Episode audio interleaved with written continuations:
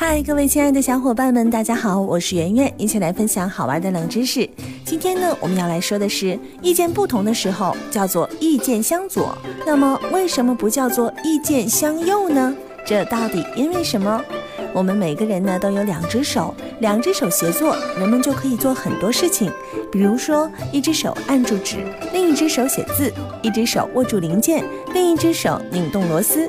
可以说啊，左手和右手他们是不分家的，离开任何一只手都会给我们的学习和生活带来极大的不方便。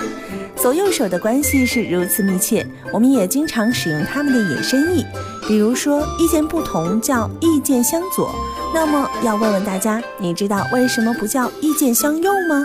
根据有关学者的考证，左右手虽然功能大致相同，但是灵活性却是有区别的。一般而言，我们习惯于用右手，右手的灵活性要远远超过于左手。比如，我们可以用右手写字、画画、雕刻、刺绣，用左手呢，往往难以完成。所以在古代人看来，右手具有灵巧帮助的含义，而左手由于不具备右手的灵活性，往往给人以笨拙、忤逆的感觉。由此呢，引申到人们的观点不同上，就产生了意见相左的说法。如果说有相右的说法，那也应该是表达意见的相同。当然啊，语言文字的发展过程有它自身的特点。为什么没有产生意见相右的说法？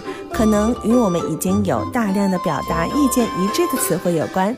意见相左这个词语之所以产生，可能是为了委婉地表达不同意见。比如说，你和某人的意见不合，在表达时使用“我与他意见相左”，而不用“意见相反”或“相悖”这类感情色彩比较浓烈的词语，可以有效降低对立和冲突，还可以在一定程度上显示出以容人的雅量。所以说，“意见相左”这个词就流传下来喽。